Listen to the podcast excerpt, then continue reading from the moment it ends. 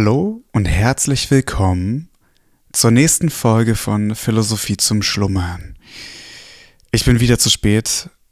Irgendwie ist der Wurm drin diesen Sommer, wirklich. Also, ja, was soll ich dazu großartig sagen? Ich war am Wochenende wieder mal auf einem Festival und habe da ein kleines Aftermovie gezimmert, beziehungsweise gefilmt. Und war leider erst am Montagabend wieder in Berlin, habe heute den Tag über noch ganz normal gearbeitet und ja, sitze jetzt am Dienstagabend hier und lese mit euch gemeinsam die nikomachische Ethik.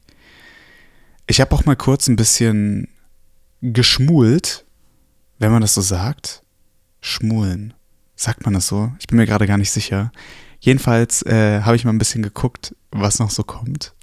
Und es geht bald um Freundschaft. Und ich hoffe, dass besonders diese Kapitel dann wieder ein bisschen praktischer werden, dass ich euch auch ein bisschen mehr darüber erzählen kann, ja, wie ich so über die Sachen denke. Und ja, viel geredet. Ich würde sagen, lasst uns direkt einsteigen in das 14. Kapitel, ich glaube, vom siebten Buch. Auf geht's. Weil aber nicht dieselbe Natur und derselbe Habitus für alle ohne Unterschied der beste ist oder dafür gehalten wird, so trachten auch nicht alle nach derselben Lust. Und doch ist es die Lust, nach der alle trachten. Vielleicht trachten sie auch nicht nach der, die sie zu begehren meinen oder auch zu begehren vorgeben würden sondern in Wirklichkeit immer nach einer und derselben. Denn alle Wesen haben von Natur etwas Göttliches. Fußnote ein schönes, tiefsinniges Wort. Alle Wesen sind von Gott ausgegangen und streben nach Gott zurück. Und so liegt allem Verlangen nach Freude, zuletzt das Verlangen nach der Gottheit und nach der Teilnahme an ihrer Vollkommenheit und Freude zugrunde. Fußnote Ende. Jedoch ist ihr Name wie durch Erbschaft auf die körperliche Lüste übergegangen, weil wir ihnen uns so oft verleiten lassen und alle an ihnen teilhaben. Und so hält man diese allein für Lüste, weil sie allein die Allbekannten sind. Offenbar könnte auch, wenn Lust und lustbringende Tätigkeit kein Gut wäre, das Leben des Glückseligen nicht mit Lust verbunden sein. Denn weswegen bedürfte er ihrer, da sie doch kein Gut sein soll? Aber der Glückselige würde auch mit Unlust leben können, denn sie wäre weder ein Übel noch ein Gut, wenn es auch die Lust es nicht wäre. Warum sollte er sie also fliehen? Auch kann gewiss das Leben des Tugendhaften nicht lustbringender sein als das des Lasterhaften, wenn nicht auch seine Tätigkeiten es sind. In Bezug auf die körperlichen Lüste nun, aber gilt es zu Acht zu geben, wenn man Wort haben will, dass einige Lüste sehr begehrenswert sind, nämlich die schönen, die sittlich Guten, aber nicht die körperlichen, mit denen es der Unmäßige zu tun hat. Warum sind denn die diesen entgegengesetzten Unlustgefühle schlecht, da doch dem Schlechten das Gute entgegengesetzt ist? Oder sind die notwendigen Lustgefühle gut wie das, was nicht schlecht ist? Oder sind sie bis zu einer bestimmten Grenze gut? Denn ist in einem Habitus oder einer Bewegung kein Überschreiten des rechten Maßes möglich, so ist auch in der entsprechenden Lust kein Übermaß möglich. Überall aber, wo der Habitus oder die Bewegung ein Übermaß zulässt, da lässt auch die Lust eines zu. Nun gibt es aber auch in den sinnlichen Gütern ein Übermaß, und der Schlechte ist schlecht, weil er das Übermaß und nicht die notwendige Lust begehrt. Denn alle Menschen erfreuen sich einigermaßen an guten Speisen, weinen und Geschlechtsgenuss, aber nicht alle in gebührender Weise. Mit der Unlust ist es entgegengesetzt. Nicht ihr Übermaß flieht der Unmäßige, sondern er flieht sie gänzlich. Denn die Unlust ist nicht dem Übermaße entgegengesetzt, außer für den, der das Übermaß begehrt. Fußnote. Die Unlust ist nur für den das Gegenteil vom Übermaß, der das Übermaß begehrt. Für den aber, der nicht die Lust überhaupt, sondern wie es sich gehört begehrt, ist nicht die Unlust überhaupt das zu fliehende, sondern etwa deren Übermaß, da er manche Unlust auch willig hinnimmt. Die leibliche Lust ist Quadantemus gut, so die Lust an der von Aristoteles genannten Dingen. Sie ist von der Natur, um deren Handlungen willen, die sie begleitet, intendiert und kann darum sittlich erlaubterweise genossen und begehrt werden. Andere Lüste oder Genüsse sind unbedingt gut, so die Freude des Geistes an der Wahrheit. Und darum gibt es hier kein Übermaß. Fußnote Ende. Man muss aber nicht bloß die Wahrheit darlegen, sondern auch die Ursache des Irrtums, da das die Glaubhaftigkeit der Behauptungen mehrt.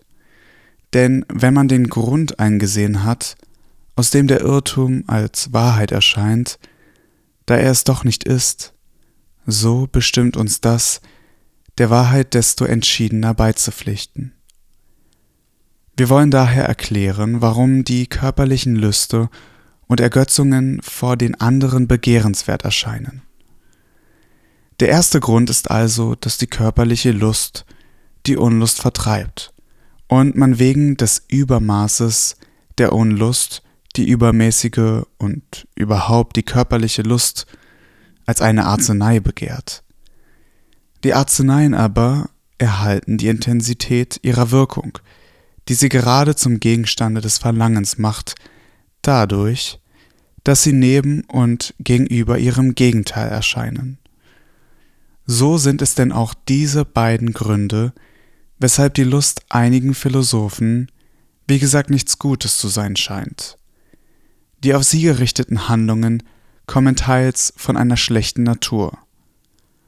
Sei sie nun wie beim Tiere von Haus aus schlecht oder wie bei den Menschen durch Gewöhnung.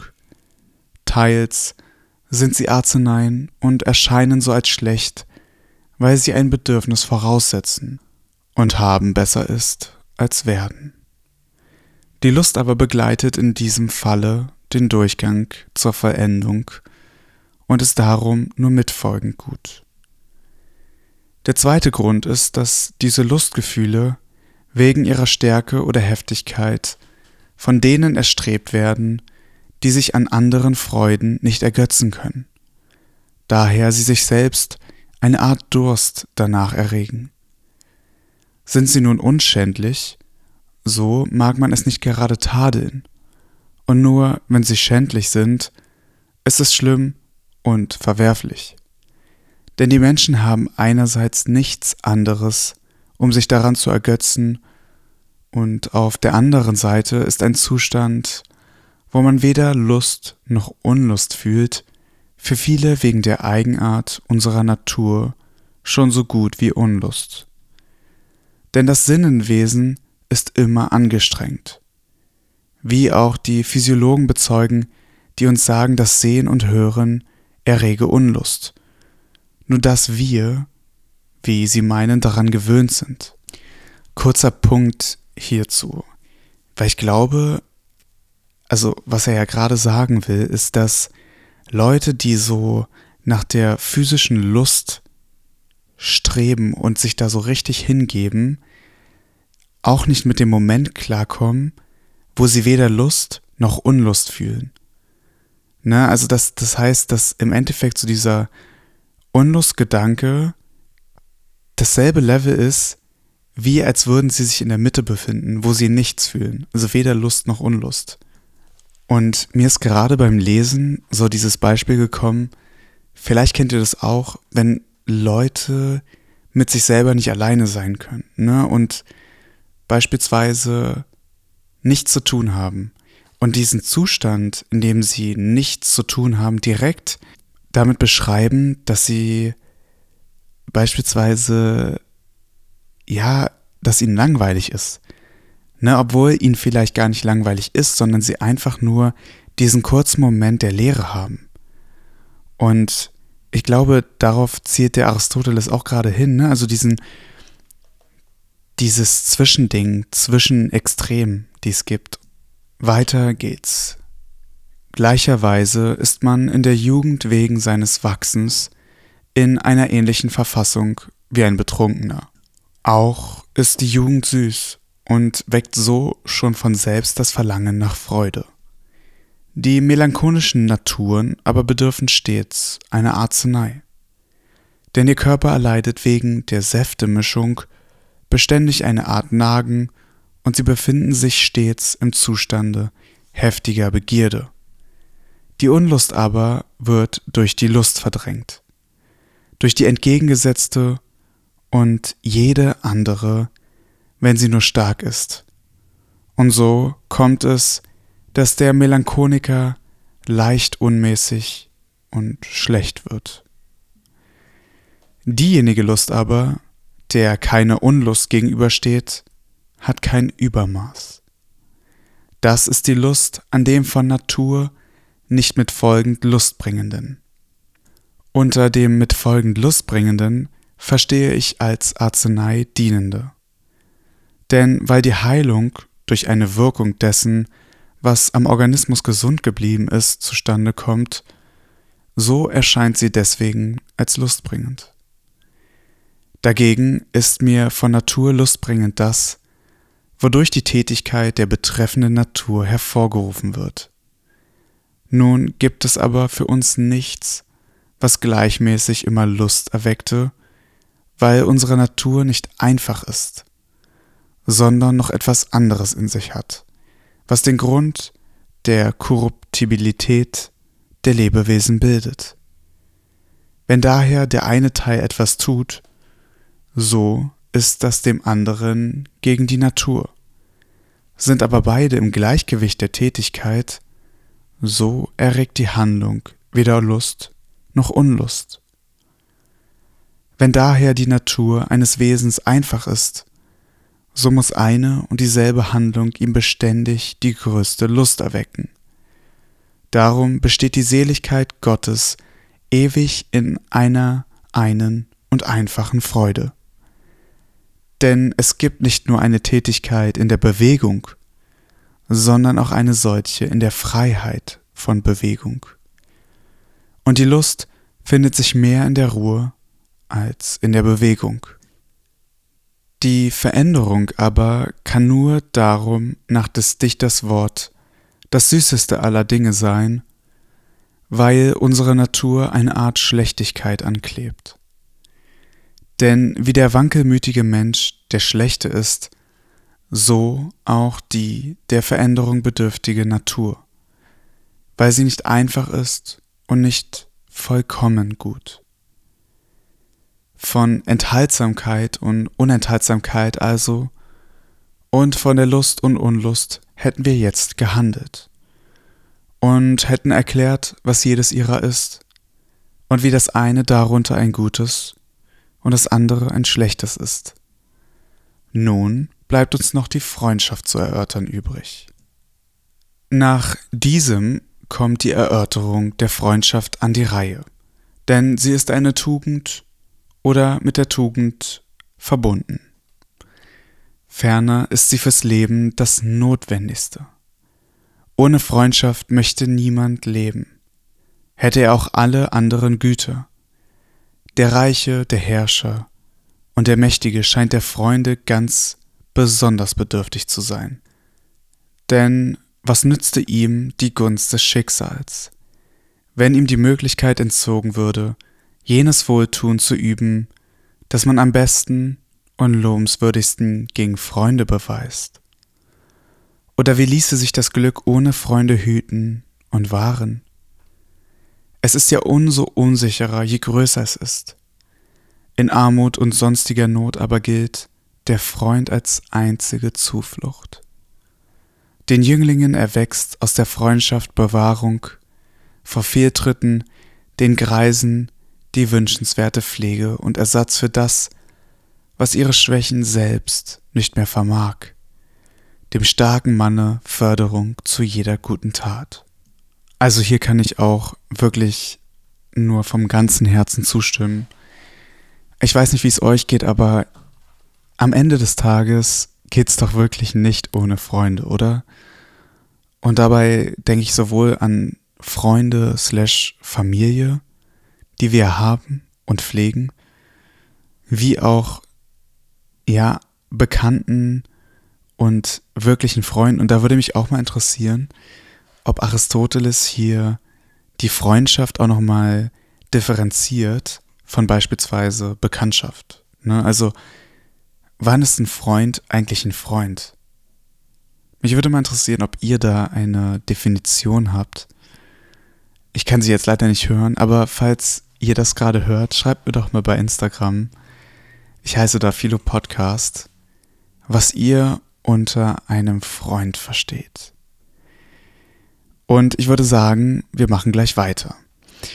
Es kommt ein Zitat von Homer. Gehen zwei Männer gesellt, zwei auf dem Marsche vereint, da sieht der eine vom andern, wie den Erfolg man erreicht. Soll einer allein es bedenken, zeigt sein Verstand sich weniger stark und Schwäche die Einsicht. Zitat Ende. Denn zu zweien ist man fähiger zu Rat und Tat. Ja, die Natur selber scheint sie dem Erzeuger gegen das Erzeugte und umgekehrt eingepflanzt zu haben, nicht nur unter den Menschen, sondern auch unter den Vögeln und den meisten anderen Tieren. Sie hat diesen Trieb den Wesen gleicher Abstammung gegeneinander verliehen, besonders den Menschen. Daher wir die Philanthropen, die Menschenfreunde loben. In der Fremde kann man sehen, wie nah verwandt der Mensch dem Menschen ist und wie befreundet. Freundschaft ist es auch, die die Staaten erhält und den Gesetzgebern mehr am Herzen liegt als die Gerechtigkeit. Denn die Eintracht ist offenbar mit ihr verwandt, und auf diese ist das Hauptaugenmerk der Staatslenker gerichtet, während sie die Zwietracht als eine Art Feindschaft am meisten zu verbannen bemüht sind. Auch bedarf es unter Freunden der Gerechtigkeit nicht, wohl aber unter Gerechten der Freundschaft, als eine Ergänzung der Gerechtigkeit. Und das höchste Recht wird unter Freunden angetroffen. Doch nicht bloß notwendig ist sie, auch schön, auch sittlich gut. Denn Sinn für Freundschaft erheben wir mit Lob, und den Besitz vieler Freunde halten wir für schön. Und mancher glaubt, die braven Männer müssten auch Freunde sein. Es bestehen aber nicht wenige Zweifel über sie. Die einen erklären sie für eine Gleichheit und für Freunde solche, die sich gleich sind, daher das Wort gleich und gleich und Dole zur Dole. Und was dergleichen mehr ist, andere sagen umgekehrt, alle solche seien gegeneinander, wie ein Töpfer gegenüber dem anderen. Zitat Anfang wie der Töpfer dem Töpfer grollt, der Zimmerer den Zimmerer. Neidet der Bettler dem Bettler den Lohn, der Sänger dem Sänger. Zitat Ende. Und mit dem Ende dieses Zitates sind wir auch am Ende dieser Folge von Philosophie zum Schlummern angekommen. Ich bin sehr gespannt, was jetzt noch alles so kommt über die Freundschaft.